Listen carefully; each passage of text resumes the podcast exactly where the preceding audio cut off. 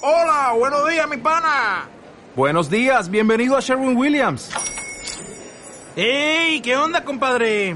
¿Qué onda? Ya tengo lista la pintura que ordenaste en el ProPlus app. Con más de 6.000 representantes en nuestras tiendas listos para atenderte en tu idioma y beneficios para contratistas que encontrarás en aliadopro.com. En Sherwin Williams somos el aliado del PRO.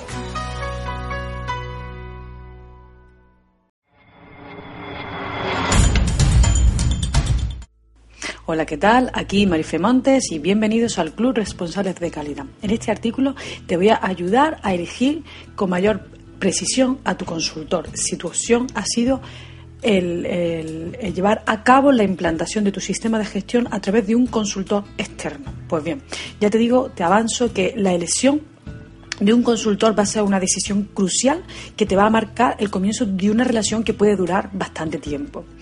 Aquí en este artículo te voy a indicar unas pautas que puedes usar y, tener en cuenta para elegir correctamente a un consultor.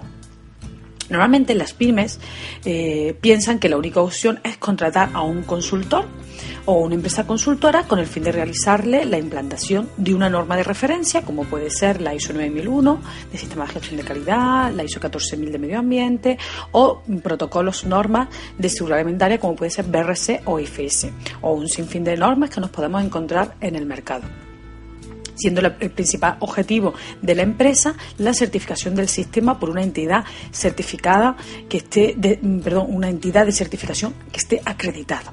Como imagino que este será tu objetivo si estás escuchando el artículo.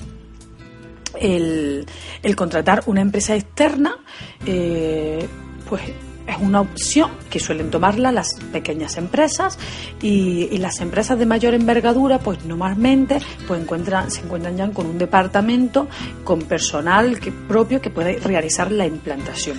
Pero no pienses que solo las grandes empresas pueden optar por esta opción. Si eres una pequeña empresa, eres responsable de calidad o un futuro responsable de calidad, también tienes la opción de hacer la autoimplantación tú mismo.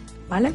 Pero en fin, si estás escuchando este artículo es porque has tomado la decisión de contratar externamente al consultor, que por supuesto es una opción muy válida siempre y cuando sea una elección adecuada. Entonces, para realizar esta elección adecuada y que al final se vea reflejado en unos beneficios, pues te voy a dar unas pautas que debes de seguir para eh, llegar a esta contratación final. Pues bien, cuando tengas la, seleccionada una o varias eh, consultoras, empresas consultoras o consultores, pues te pido que, le, que te hagas estas preguntas para comprobar si es la adecuada. En primer lugar, piensa o pregúntale, más bien, pregúntale qué experiencia tiene el consultor o la empresa consultora en la norma que te va a llevar a cabo en la implantación de que pues cada industria tiene sus especificaciones, tiene sus peculiaridades, sus detalles, ya que no es lo mismo implantar un sistema de gestión para una compañía de servicios, por ejemplo, después de venta de seguros de hogar, que para una industria pesquera. Los requisitos de la norma son los mismos para todas, pero no se aplican de igual manera. Es por ello que es necesario que el consultor pues tenga un profundo conocimiento del mercado en el que va a operar eh, tu sistema y que el consultor pues que conozca este sector y además de antemano, pues que lo entienda, que tenga experiencia en él. En segundo lugar, pregunta, pregúntale si este consultor tiene referencia o puede obtener referencia de proyectos eh, similares con anterioridad. Pues pídele, sin, sin problemas, pues pídele una lista de empresas en las que se haya llevado a cabo implantaciones similares a la tuya y, por supuesto, pues no duden en consultarle a esos clientes pues, sobre la efectividad de su servicio o la calidad de su servicio. Pienso que esto es fundamental para determinar que el, consultor o la empresa consultora ha dado un servicio de calidad y es el mismo que te está ofreciendo a ti. Si tienes la oportunidad de preguntarle a anteriores clientes sobre la atención que recibió de este consultor, no dudes en hacerlo, pero pregúntale también pues, si cumplió plazos, si cumplió con las condiciones inicialmente pactadas, si fue flexible a cambio que pudieran aparecer en la planificación, pues si esta persona consultora fue una persona organizada, desenvuelta, resolutiva, con ideas de mejora, ¿vale? Pues puedes preguntarle todo esto, de manera que te dé una idea de la calidad de servicio del consultor y así puedes evitarte sorpresas futuras. En tercer lugar, puedes preguntar qué disponibilidad o qué planificación te ofrece para llevar a cabo el proyecto. ¿vale? Es importante eh, definir previamente una planificación para el proyecto de implantación y así conocer pues también los medios a través de los cuales te va a ofrecer esa implantación. Pues ya te digo que hay sistemas de implantación que se han hecho con implantaciones presenciales que no son nada efectivos, sino todo lo contrario, y en cambio pues también puede haber implantaciones online de una gran eficiencia. Hoy día pues se tiende a realizar implantaciones online, cosa que yo la verdad es que estoy aconsejando más y estoy intentando difundir con mayor esfuerzo, ya que pues, tenemos herramientas como la Skype o simplemente pues a través del correo electrónico, que, que incluso combinándolas con pequeñas o pocas visitas o algunas visitas a la empresa, pues llegan a darse lugar a unos proyectos de implantación bastante exitosos y con muchísima menor pérdida de tiempo y ahorro de costes, por supuesto. Entonces, valora cuál de estas opciones puede ser la más adaptada a tus necesidades y a los recursos, a los recursos que dispones.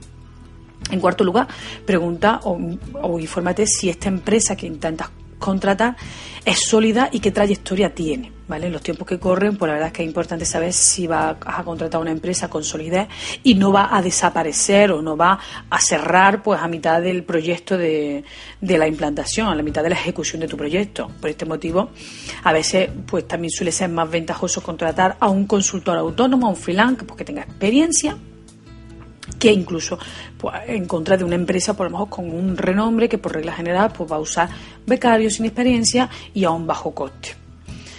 En quinto lugar, y ya por último, pues también pregunta por la calidad de la persona en sí, de la empresa consultora o del propio consultor. Pues si estás pensando en contratar a una consultora de renombre, ¿vale? pues investiga qué cantidad y qué calidad de consultores tiene esta empresa, qué, cuáles te pone a tu disposición, si están a nivel local, eh, si están perfectamente cualificados, pues hay empresas consultoras que certifican y cualifican a su personal bajo una metodología de trabajo uniforme y todos los consultores que estén dentro de esa empresa pues van a, brindarte una calidad de servicio más homogénea. Indudablemente, pues todo esto te va a, garantizar eh, una idoneidad profesional de esta empresa consultora. Y como verás, en definitiva, la elección de un consultor pues es una decisión que debe de ser meditada, es una decisión clave y, que pues, debe de, pararte un poquito a pensar cuál es tu mejor opción y cuál se adapta mejor a tu situación. Espero que con este artículo te haya aclarado esas dudas que hubieses podido tener y que llegues a una elección lo más oportuna y acorde a tus necesidades. Pues si crees que hay más factores a tener en cuenta para elegir a una consultora, te agradezco que lo puedas dejar en tus comentarios y Muchas gracias por haberme escuchado.